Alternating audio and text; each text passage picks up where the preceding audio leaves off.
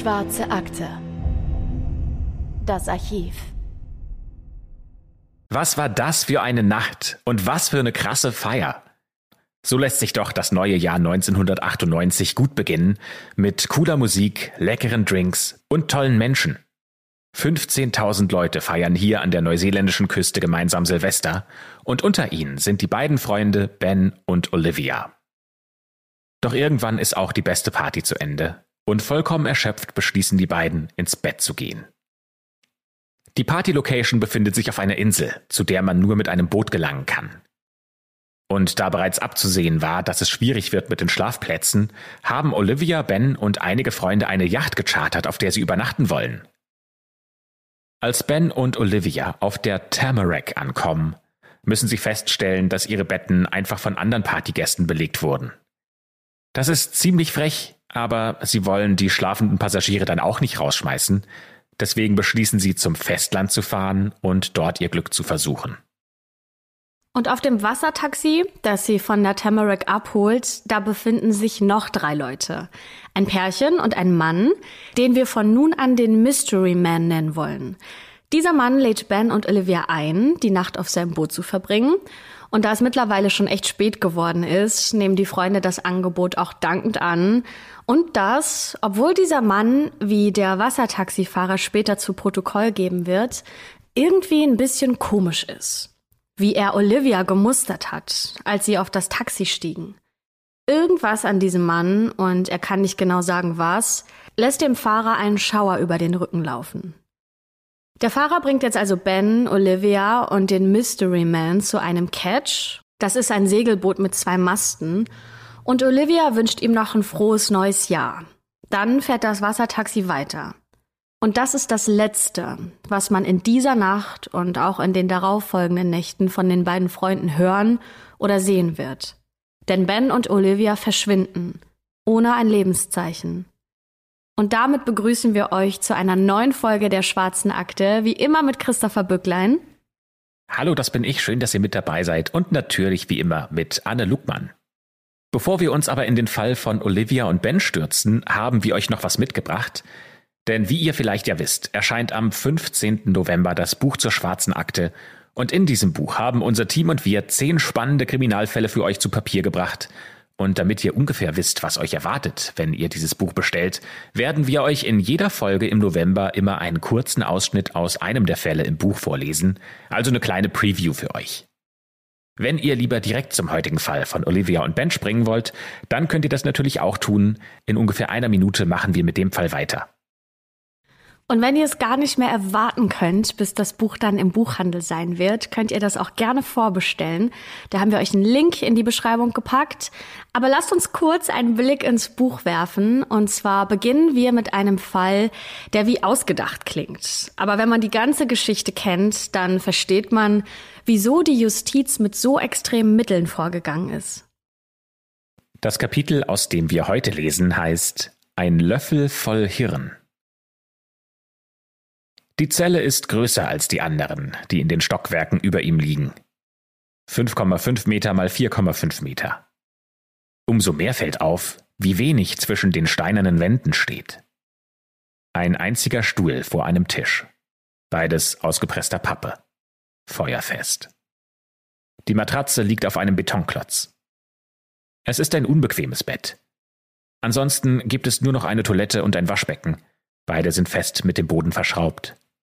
Um zu diesem Ort zu gelangen, muss man viele Treppenstufen nach unten steigen, durch 17 verschlossene Stahltüren hindurchgehen und dabei eine Sicherheitsfreigabe von ganz oben in die Kamera halten. Der sogenannte Glass Cage, der Glaskäfig, ist ein Gefängnis innerhalb eines Gefängnisses. Und zwar nicht irgendeins, sondern der Hochsicherheitsanstalt Wakefield, das englische Alcatraz. Ein Ort, an dem Menschen eingesperrt werden, zu deren Zellen die Justiz am liebsten den Schlüssel wegwerfen möchte. Die Anstalt aus der viktorianischen Zeit, gebaut 1594, liegt südlich der englischen Stadt Leeds und wird von den Engländern Monstermenschen genannt. Nicht ohne Grund. Es ist das Zuhause für die schlimmsten Verbrecher überhaupt. Seit den 1980er Jahren existiert jenes weitere Gefängnis innerhalb dieses größten und sichersten Gefängnisses im Westen Europas. Eine Zelle aus Glas. In den vier Betonwänden dieser speziellen Zelle sind große Fenster aus kugelsicherem Panzerglas eingelassen. Durch eine kleine Öffnung, eine speziell gesicherte Schleuse, kann Essen in den Raum geschoben werden. Wachen patrouillieren von einem Fenster zum anderen, beobachten, was in der Zelle passiert. Es gibt keinen Fleck innerhalb dieser vier Wände, der nicht einsehbar ist. 23 Stunden am Tag bleibt die Tür verschlossen. Nur für eine Stunde pro Tag wird sie geöffnet. Der Mann, der als der gefährlichste Gefangene Großbritanniens gilt, wird dann von sechs bewaffneten Wachen zum Hofgang geführt, auf einen asphaltierten Platz, umrahmt von hohen Wänden, auf dem nichts wächst und von wo aus man nur einen schmalen Teil des blauen Himmels sehen kann. Nach 60 Minuten geht es wieder zurück, für 23 Stunden in die gläserne Zelle. Genauso am darauffolgenden Tag, wie auch am übernächsten Tag. Der Mann, der in dieser Zelle lebt, hat viele Namen. Blue, Spoons, Hannibal the Cannibal oder auch Wolfman of Wakefield. Sein richtiger Name aber lautet Robert John Maudsley. Er hat fast 40 Jahre seines Lebens in dieser Zelle verbracht. Er sitzt in Einzelhaft, weil er selbst für andere Häftlinge zu gefährlich sein soll. Für die Monster von Wakefield.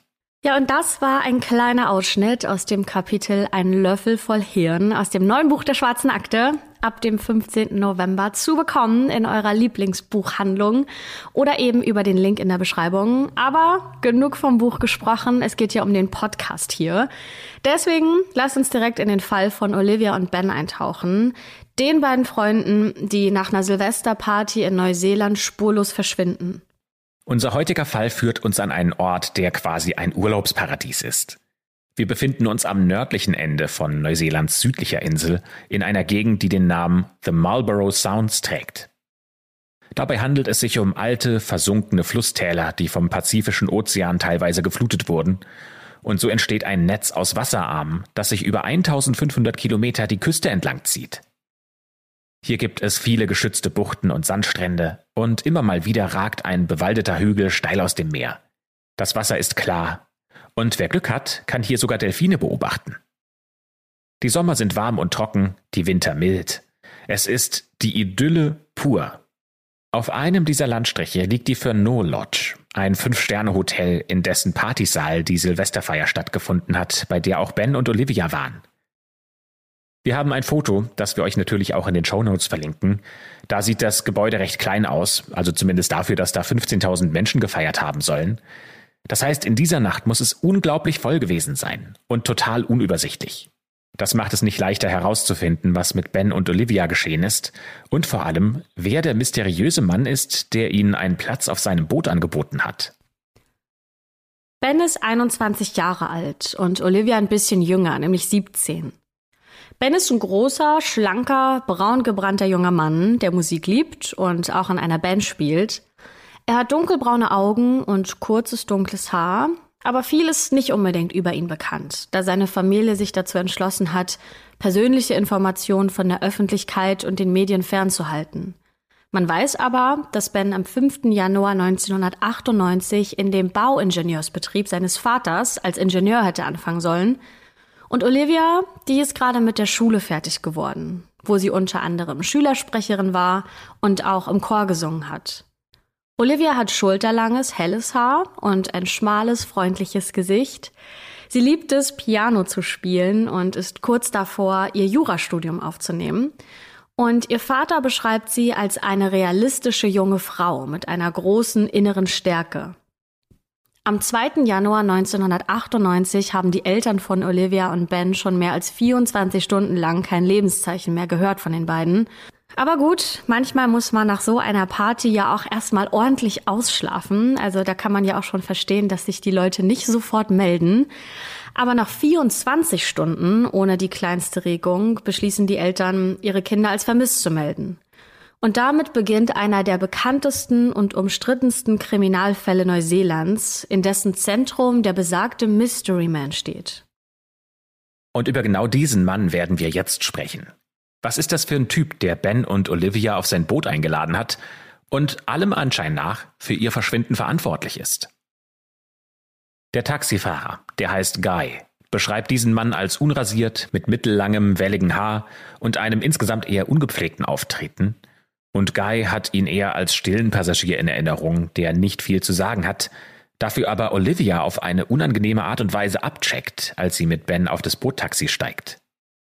Er erinnert sich, dass dieser Mann auch zuvor in der Lodge an der Bar gewesen ist und Guy ihm dort Bourbon serviert hat.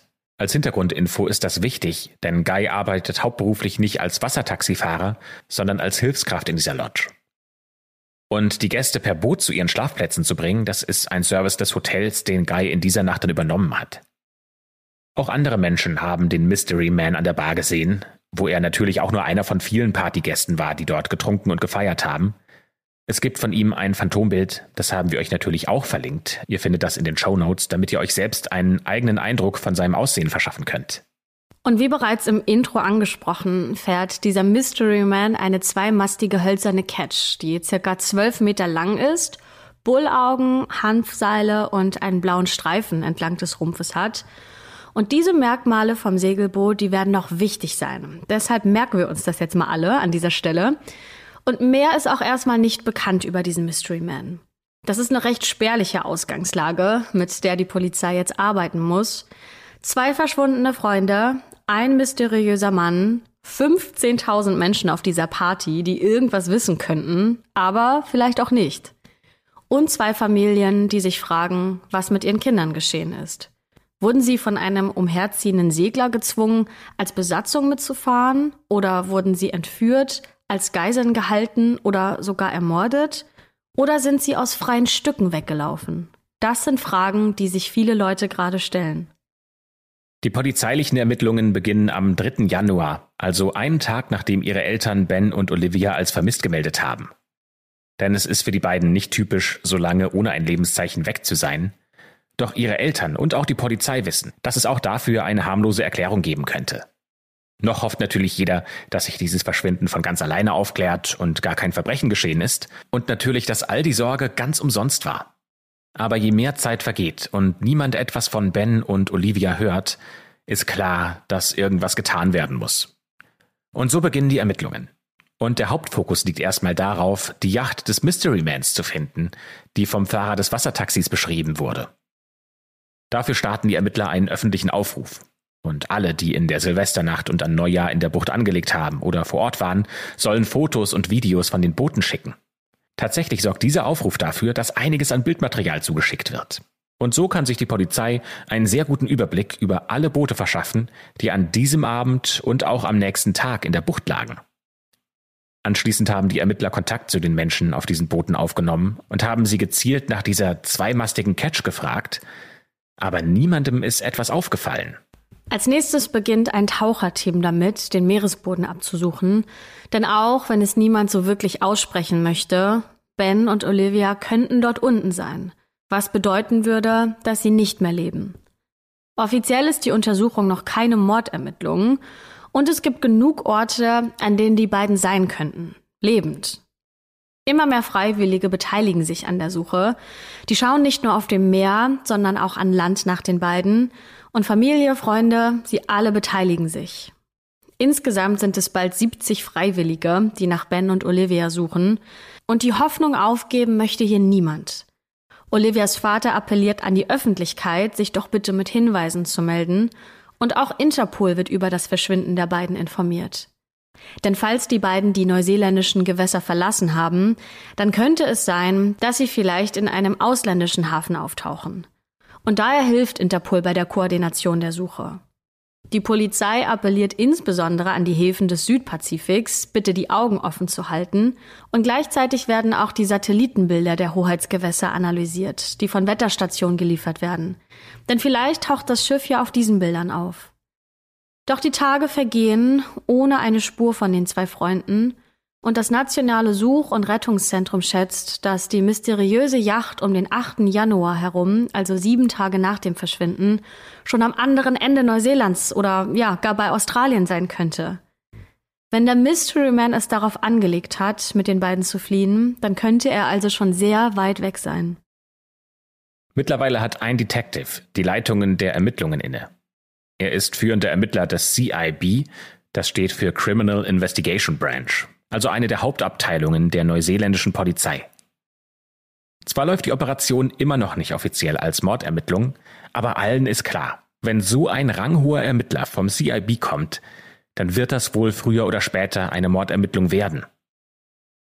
Die Operation läuft unter dem Namen TAM, was für Tamarack steht. Das ist der Name der Yacht, auf der Ben und Olivia eigentlich hätten schlafen sollen. Rund um die Uhr halten alle Menschen die Augen offen, ob es ein Lebenszeichen von Ben und Olivia gibt. Dazu gehören natürlich Freiwillige, aber auch das Polizeiteam rund um den Detective. Und dieses Team wächst konstant. Bis zum 10. Januar, also neun Tage nach dem Verschwinden, arbeiten bereits Dutzende an den Ermittlungen. Im Schnitt sind 23 Ermittler ständig im Einsatz und sie werden von ihren jeweiligen Assistenten unterstützt. Der Grund dafür ist, dass das Team unglaublich viele Anrufe von Menschen aus der Umgebung bekommt, die sich mit Hinweisen melden. Diese Hinweise müssen natürlich alle erstmal entgegengenommen werden, die Informationen sortiert und dann natürlich auch an die richtigen Stellen weitergeleitet werden. Trotzdem taucht die mysteriöse Yacht nicht auf. Der Detective Inspector erklärt gegenüber den Medien, dass man nach wie vor von der Existenz der Catch überzeugt sei, obwohl sie auf keinem der eingeschickten Fotos oder Videos zu sehen ist. Vielmehr sei die Frage, ob es sich wirklich um ein Boot mit zwei Masten oder nicht doch nur mit einem Mast handelt, denn davon gibt es so einige in der Bucht. Guy, der Wassertaxifahrer, der ist sich sicher, dass die Yacht des Mystery Mans eine zweimastige war und rückt auch nicht davon ab. Von jetzt auf gleich wird er einer der wichtigsten Zeugen in einem national viel diskutierten Fall und das macht Guy ziemlich zu schaffen. Ihm fällt es total schwer, seine Rolle in diesem ganzen Wirrwarr aus Information und Vermutung zu begreifen. Und die letzten Tage waren eine richtige Qual für ihn. Der hat kaum geschlafen und wurde von den Medien verfolgt. Alle wollen ein Interview mit ihm, sie wollen Schlagzeilen für ihre Stories. Und der Druck auf ihn wird so groß, dass Guy sich sogar vor den Reportern versteckt. Er wünscht sich, dass man ihn und seine Familie einfach nur in Ruhe lässt, denn die Kooperation mit der Polizei verlangt ihm schon genug Kraft ab. Immer und immer wieder muss er das Gleiche erzählen, seine Aussage verteidigen, dass die gesuchte Yacht wirklich zwei Masten hat, und das kostet ihn extrem viel Energie. Die Sunday Star Times, eine neuseeländische Wochenzeitung, zitiert einen Betreiber eines Charterboots, der am 2. Januar ebenfalls die gesuchte Catch gesehen haben will, wie sie ohne Segel und nur mit Motor auf das offene Meer zugesteuert wäre. Im Cockpit sollen zwei Menschen gesessen haben. Ein junges Mädchen mit blonden Haaren und ganz nah bei ihr ein Mann mit sehr kurzen Haaren. Die beiden wären sehr nah beieinander gesessen, das wäre dem Betreiber des Charterboots sehr seltsam vorgekommen, und auch, dass sie seinen Gruß nicht erwidert hätten, was sehr untypisch für Bootsleute ist. Ob es sich dabei um Ben und Olivia gehandelt hat, das kann er allerdings nicht sagen. Zu diesem Zeitpunkt wusste er ja noch nicht mal, dass die beiden vermisst werden. Der neuseeländischen Tageszeitung The Dominion erzählen Zeugen, dass sie in der Silvesternacht einen Mann gesehen hätten, der von der mysteriösen Yacht gekommen sei und junge Frauen in der Lodge belästigt hätte. Ein Barkeeper erinnert sich daran, den Mann bei seinen Versuchen, junge Frauen aufzureißen, beobachtet zu haben und sein Aussehen stimmt mit der Beschreibung überein, die über den Mystery Man bekannt ist. Eine Frau erzählt der Zeitung, der Mann hätte ihr ein unheimliches Gefühl gegeben, so wie er alleine in der Bar gewesen wäre und die Leute beobachtet hätte. Die Polizei gibt eine genaue Beschreibung des mysteriösen Mannes heraus und verteilt sie an Polizeistationen in ganz Neuseeland. Er wird als 32 Jahre alt beschrieben, 1,78 groß, von mittlerer Statur und mit braun, mittellangem, gewelltem Haar. Er trug blaue Jeans, möglicherweise Turnschuhe und ein kurzärmeliges, wahrscheinlich grünes Levi's-Hemd mit einer roten Lasche an der linken Brusttasche.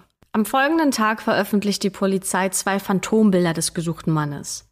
Das eine stammt von der Beschreibung des Wassertaxifahrers, also von Guy.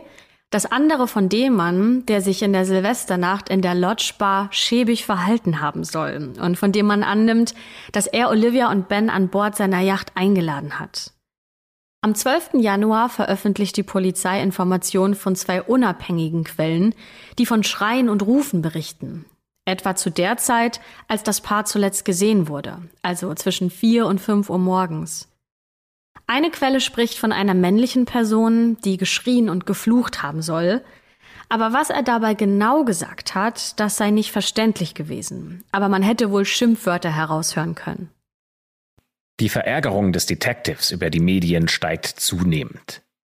Wenn die Polizei sich entscheidet, etwas zu veröffentlichen, dann ist es das eine, aber wenn Medien ohne das faktische Backup der Polizei etwas veröffentlichen, dann ist das was anderes. Seiner Meinung nach hat es bereits viel zu viel Spekulationen über die Ermittlungen gegeben, auch von Zeugen, die mit Reportern über den geheimnisvollen Mann gesprochen haben, den die Polizei jetzt identifizieren will.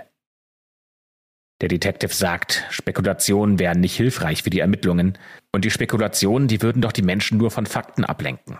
Außerdem erklärt er, die Polizei hätte die Zeugen gebeten, vorsichtiger zu sein und warnt davor, zu schnelle Schlussfolgerungen zu ziehen.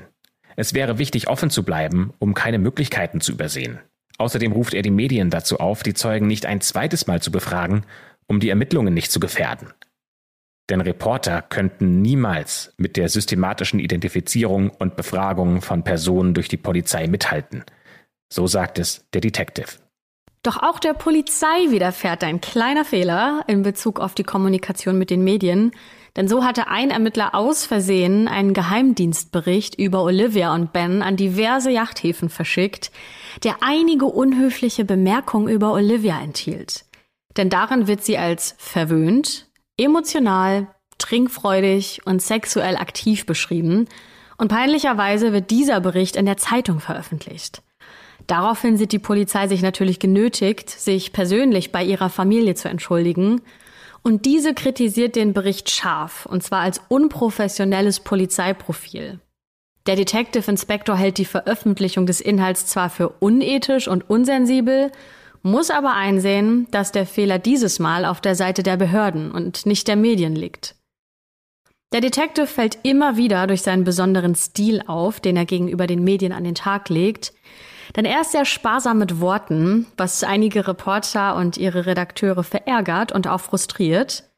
Und ein Leitartikel der Tageszeitung The Dominion beschuldigt die Polizei, charakteristisch wortkarg zu sein und sagt, dass die Polizei zwar an die Öffentlichkeit appelliere, aber selbst nicht kommunikativ sei. Wenn man die Hilfe der Öffentlichkeit in Anspruch nehmen will, dann soll man doch aber auch selbst mitteilsamer sein, sagen sie. Der Detective lässt sich davon natürlich nicht aus der Ruhe bringen. Der hat doch von Anfang an deutlich gemacht, dass er nicht bereit wäre, die Ermittlungen zu gefährden, indem er zu viel Preis gibt.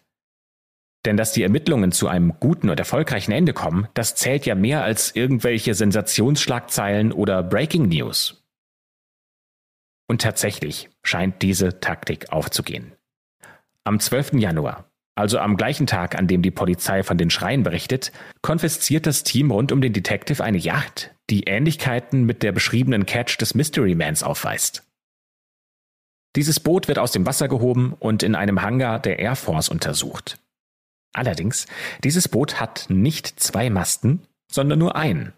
Und das verleitet den Detective dazu zu sagen, dass es diese mysteriöse Catch, so wie sie beschrieben wurde, nicht existiert.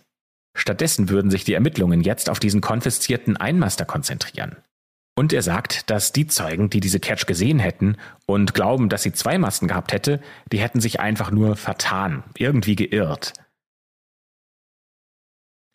Und tatsächlich stellt die Polizei bei einigen Überprüfungen der Schilderungen fest, dass es da Unstimmigkeiten gibt und dass das tatsächlich der Fall sein könnte.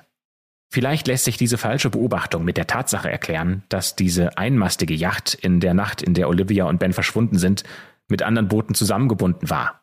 Deswegen hätte man in der Dunkelheit das wahrscheinlich sehr einfach für zwei Masten halten können. Doch Taxifahrer Guy bleibt bei dem, was er gesehen hat. Das Boot, zu dem er Ben, Olivia und den Mystery Man gebracht hat, hatte zwei Masten. Da besteht kein Zweifel. Die Konfiszierung des Bootes eröffnet eine neue Perspektive für die Ermittlungen. Denn plötzlich gibt es einen Namen, nämlich Scott, der Besitzer der Yacht. Auf ihn wollen wir gleich noch näher eingehen, denn er wird zum Hauptverdächtigen in diesem Fall. Und tatsächlich sind es die Medien, die seinen Namen herausfinden, denn von der Polizei wird dieser nicht preisgegeben. Der Detective Inspector bleibt dabei, dass jeder bei den Ermittlungen wie ein Zeuge behandelt wird und nicht von Anfang an unter Generalverdacht gestellt wird. Er beharrt darauf, Scott nicht ohne Beweise wie einen Verdächtigen zu behandeln, sondern weiterhin die beschlagnahmte Yacht in den Mittelpunkt der Ermittlung zu stellen.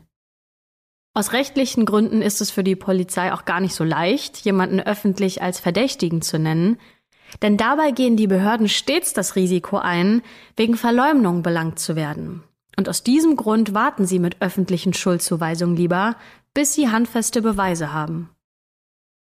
Doch trotz dieser neuen Ermittlungsperspektive ist ein wesentliches Detail immer noch nicht klar, nämlich sind Ben und Olivia noch am Leben oder nicht. Bis Mitte Februar hat diese Operation schon über eine Million Dollar gekostet und immer noch weiß keiner, ob die beiden am Leben sind. Für die Familien von Ben und Olivia ist klar, diese Ermittlungen werden nicht ewig mit der gleichen Geschwindigkeit weitergehen können, denn dafür fehlt einfach das Geld. Deswegen legen sie selbst Hand an. Allen voran Olivias Papa, der wild entschlossen ist, seine Tochter nach Hause zu bringen. Der weiß es sehr geschickt, die Medien für seinen Zweck zu nutzen und appelliert über die Presse an die Personen, die für die Ermittlungen nützliche Informationen haben könnten, sich mit der Polizei in Verbindung zu setzen. Er wendet sich an den Medien sogar an den Mystery Man und bittet ihn, Ben und Olivia wieder zu ihren Familien zu lassen. Und Olivias Papa fordert den Mystery Man auf, ihn anonym zu kontaktieren, zum Beispiel über Funk, damit sich der Anruf von ihm nicht zurückverfolgen lässt. Und trotz des Traumas, das die Familien erleben, stellen sie sich den Medien zur Verfügung, auch für Familienfotoshootings. Denn sie hoffen durch ihre Medienpräsenz das Interesse und die Sympathie der Öffentlichkeit zu wecken und so mögliche Zeugen zu motivieren, sich zu melden. Nach wie vor weigern sich Ben und Olivias Angehörige, das Schlimmste zu glauben, auch wenn die beiden Freunde mittlerweile seit Wochen vermisst werden. Doch ihre Ansichten ändern sich langsam, je mehr Zeit ohne eine neue Spur der beiden verstreicht. Erst am 12. Mai, also mehr als vier Monate nach ihrem Verschwinden, stuft die Polizei die Untersuchung offiziell als Mordermittlung ein. Man sei nach sorgfältiger Auswertung und Beurteilung der monatelang intensiven Ermittlungsarbeit schließlich zu diesem Schluss gekommen, so der Detective Inspector gegenüber der Tageszeitung The Dominion. Es gebe nicht einen einzelnen Faktor oder ein einzelnes Ereignis, das zu dieser Schlussfolgerung geführt hat, sondern eher eine Kombination aus vielen Faktoren. Die Polizei spricht also inzwischen von Mord, auch wenn noch gar keine Leiche gefunden wurde. Und nach wie vor gibt es nur einen einzigen Verdächtigen, Scott, der Eigentümer des Einmasters, von dem die Polizei glaubt, dass es sich um dieses Boot handeln könnte, auf dem Olivia und Ben abgesetzt wurden. Eine Sache unterstützt diese These, dass Scott nämlich in dieser Nacht auch auf der Silvesterparty war, auf der Ben und Olivia waren. Der Detective hat Scott natürlich schon seit dem Moment im Visier, seitdem er seine Yacht aus der Bucht gehoben hatte, denn Scott ist kein Unbekannter bei der Polizei. In seiner Jugend ist er mehrfach straffällig geworden, immer wieder für kleinere Vergehen wie Drogenkonsum, Diebstähle oder er musste auch vor Gericht, weil er seine Geldstrafen für diese Vergehen nicht bezahlen wollte, so dass er letztendlich mit einer Freiheitsstrafe dafür aufkommen musste. Insgesamt wurde er 48 Mal verurteilt. Allerdings, Scott ist seit seiner Jugend nicht mehr mit dem Gesetz in Berührung gekommen. Die Polizei untersucht nicht nur sein Boot, sondern auch das Haus seiner Eltern und seiner Schwester, und dabei finden sie genug Hinweise, um Scott offiziell des Mordes anklagen zu wollen. Aber was haben sie denn jetzt genau gegen ihn in der Hand? Wir gehen jetzt mal gemeinsam die Beweise gegen Scott durch, denn dieses Puzzle, das fügt sich nicht ganz so nahtlos zusammen, wie die Polizei sich das erhofft hatte, denn es gibt durchaus einige Aspekte, die die Frage aufwerfen, ob Scott tatsächlich der richtige Mann ist, den sie gesucht haben. Werbung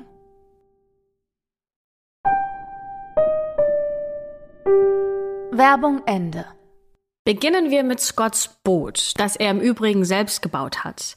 Wir erinnern uns, die Yacht, zu der Ben, Olivia und der Mystery Man gebracht worden sind, die war ja laut des Wassertaxifahrers ungefähr zwölf Meter lang, besaß zwei Masten, Bullaugen, Hanfseile und einen blauen Streifen entlang des Rumpfes. Aber Scotts Boot hingegen ist eine circa acht Meter lange einmastige Stahlschaluppe, keine zweimastige Holzcatch. Es hat außerdem keine Bullaugen, keinen blauen Streifen, keine Seile in der Nähe des Hecks und ist weiß und braun gestrichen. Allerdings findet die Polizei heraus, dass die Schaluppe kurz nach dem Verschwinden von Ben und Olivia neu gestrichen worden ist. In der Silvesternacht war sie noch weiß mit ziegelrotem Aufbauten und im neuen Jahr wurden diese Aufbauten dann blau gestrichen. Als Wassertaxifahrer Guy gebeten wird, das Boot, das er gesehen hat, mit dem von Scott zu vergleichen, da lautet sein Fazit, die Ähnlichkeit ist, dass sie beide schwimmen.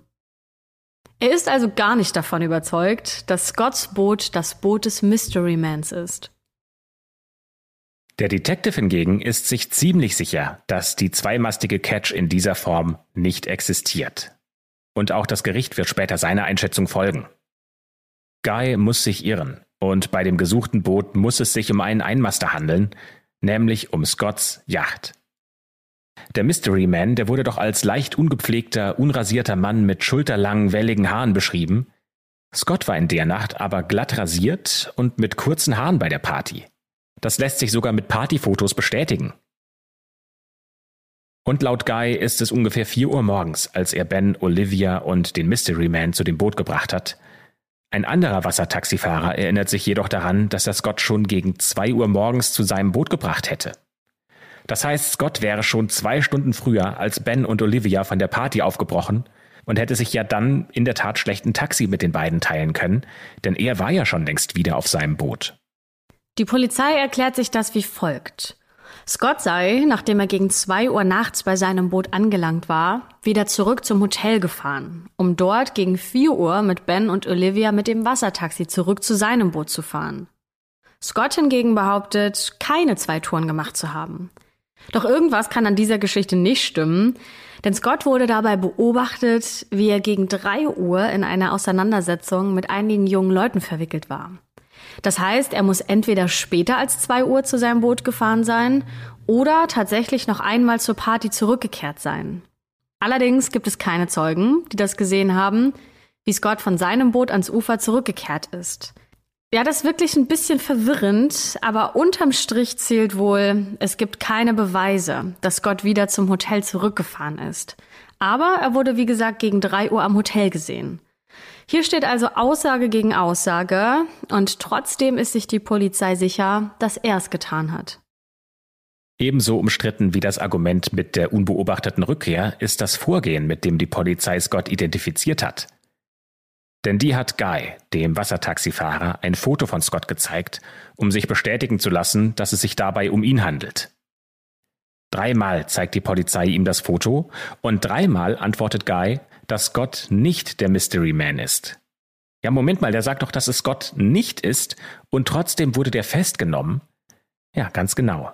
Denn die Polizei sagt, wenn Guy den Mystery Man nicht als Scott identifizieren kann, dann liegt das daran, dass das Foto nicht gut genug ist. Also zeigt man Guy ein anderes Bild von Scott, eins, auf dem er halbgeschlossene Augen hat, und man hat sich aus einem ganz bestimmten Grund für dieses Foto entschieden. Einige Zeugen haben nämlich den Mystery Man mit verdeckten Augen beschrieben, und deshalb glauben sie, dass die Übereinstimmung mit halbgeschlossenen Augen höher wäre. Allerdings wird das nur bei Scott so gemacht. Auf Fotos von anderen Personen, die Guy gezeigt werden, sind deren Augen geöffnet. Und deswegen ist dieses Verfahren sehr umstritten. Und Guy sagt, dass Scott dem Mystery Man auf dem Foto ähnelt, aber er betont, dass der Mystery Man längere Haare gehabt hätte und ungepflegter ausgesehen hätte. Ein weiteres spannendes Detail der Ermittlung sind Kratzer, die man bei der Untersuchung von Scotts Boot gefunden hat. Und zwar befinden sich diese Kratzer auf dem Schaumgummi in einer Luke des Bootes. Die Polizei schließt daraus, dass Olivia verzweifelt versucht haben muss, an der Luke zu kratzen und diese dadurch zu öffnen, während sie im Inneren des Bootes gefangen war. Allerdings gehen die Kratzer bis zum oberen Rand des Schaumes, also eine Stelle, die man nur bei offener Luke hätte erreichen können. Das heißt, die Kratzer müssen gemacht worden sein, als die Luke offen war. Und warum sollte Olivia oder warum sollte Ben an der offenen Luke im Schaum kratzen? Scotts Familie hält dagegen, dass die Kratzer wohl von seinen Nichten stammen müssen, denn die hätten auf dem Boot gespielt. Doch das vielleicht entscheidendste Beweisstück gegen Scott, was letztendlich auch zu seiner Verhaftung führt, sind zwei blonde Haare, die die Polizei auf einer Decke in seinem Boot findet. Unter den rund 400 Haaren, die sich dort befinden, sind diese zwei nicht gerade einfach auszumachen. Das eine Haar ist 15 cm lang und das andere 25 cm. Und die DNA-Analyse ergibt, dass eines dieser Haare mit hoher Wahrscheinlichkeit von Olivia stammt. Genau genommen ist es 28.000 Mal wahrscheinlicher, dass es von Olivia oder einer anderen Frau derselben DNA-Linie stammt, als von einer nicht verwandten Person. Allerdings gibt es da auch wieder einige Zweifel. Denn am selben Tag, im selben Labor, auf derselben Bank, da wurden auch Referenzhaare von Olivia untersucht, die aus ihrem Schlafzimmer genommen wurden. Es könnte also sein, dass eines dieser Haare aus Versehen mit zu den Haaren von der Decke gerutscht ist, denn immerhin waren von diesen 400 Haaren ja nur zwei von Olivia. Außerdem hatte der Beutel, in dem die Haare gelagert wurden, angeblich einen Schlitz, den sich niemand erklären konnte. Vielleicht ist der beim Öffnen des Pakets entstanden oder irgendwie anders, aber so ganz vertrauenserweckend klingt das alles nicht. All diese Beweise führen aber dazu, dass Scott des Mordes an Ben und Olivia angeklagt wird. Mit seiner Anklage endet die Operation Tam und fünf Monate haben die Ermittlungen insgesamt gedauert. Im September 1999 wird Scott nach einem langwierigen Gerichtsverfahren für schuldig befunden und zu einer lebenslangen Haft verurteilt. Er muss mindestens 17 Jahre in Haft bleiben, denn er habe Ben und Olivia erst einen Schlafplatz auf seinem Boot angeboten, sie dann getötet und ihre Körper im Meer versenkt. So die Begründung. Zum Zeitpunkt seiner Verurteilung ist Gott übrigens 28 Jahre alt und er sitzt auch noch heute im Gefängnis. Viermal hat er bereits seine Bewährung beantragt, aber immer wieder wurde diese abgelehnt. Aber Scott hält trotzdem weiterhin daran fest, dass er absolut unschuldig ist, dass er Ben und Olivia nie in der Lodge getroffen hat und dass die beiden auch nie auf seinem Boot gewesen sind. Und dass er sie sicherlich nicht umgebracht habe. Auch Guy, der Wassertaxifahrer, hält Scott für unschuldig. Seine Meinung hat sich übrigens nach der Gerichtsverhandlung grundlegend verändert und er sagt jetzt, dass er es bereut, Scott auf dem Bild mit den halbgeschlossenen Augen mit dem Mystery Man in Zusammenhang gebracht zu haben. Denn Guy wird das Gefühl nicht los, dass ihm seine Aussagen von der Polizei im Mund rumgedreht wurden. Er glaubt, dass es unter anderem seine Schuld ist, dass jetzt ein Unschuldiger im Gefängnis sitzt. Außerdem erklärt Guy, er wüsste, wer der Mystery Man wirklich ist. Und zwar wäre das eine Person mit Verbindungen zur kriminellen Unterwelt, die bereits hinter Gittern sitzt. Wer das allerdings ist, das sagt Guy nicht. Die neuseeländische Öffentlichkeit ist im Übrigen geteilter Meinung über Scotts Schuld oder Unschuld. 2002 gab es zum Beispiel eine Umfrage und bei dieser Umfrage kam heraus, dass 59 Prozent aller Neuseeländer Scott für den Mord an Ben und Olivia verantwortlich machen.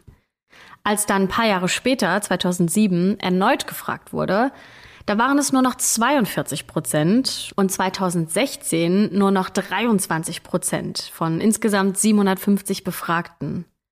Zweimal hat Scott bereits um Gnade gebeten, doch sein erstes Gesuch 2013 wurde abgelehnt und beim zweiten von 2020 sieht's ähnlich aus. Durch das Gnadengesuch wurde erwirkt, dass Scotts Fall im Mai 2023, also nächstes Jahr, nochmal vor dem Court of Appeal, dem neuseeländischen Berufungsgericht, gehört wird.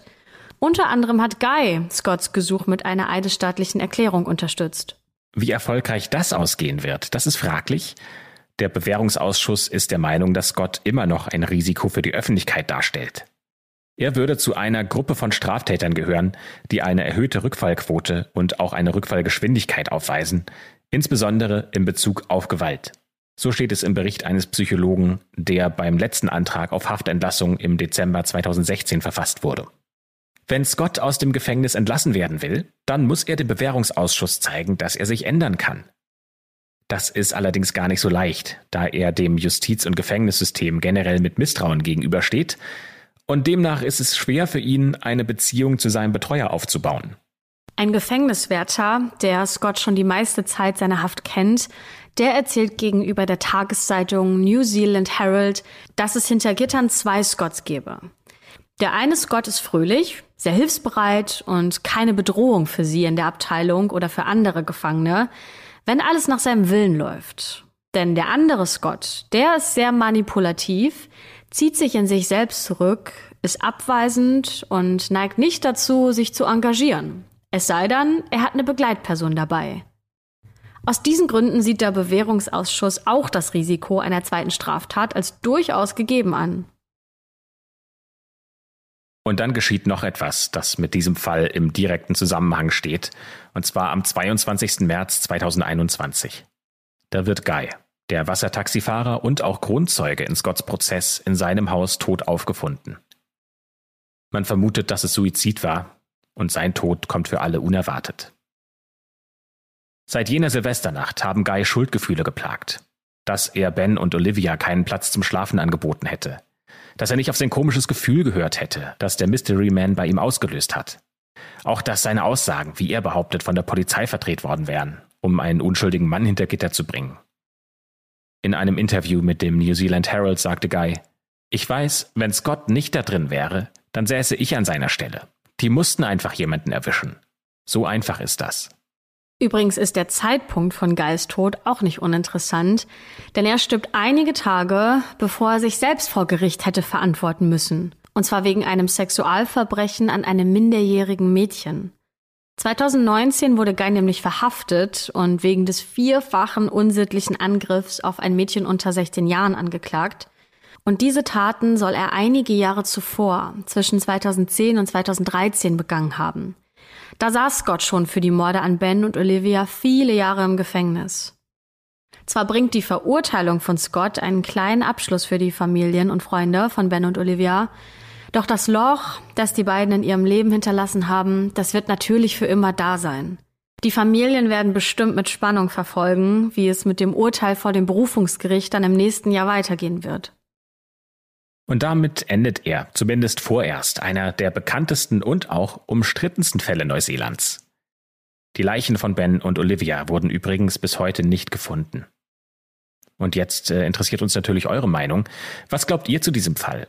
Haltet ihr die Verurteilung von Scott für schlüssig, für gerecht? Oder glaubt ihr, dass er nichts mit diesem Fall zu tun hat?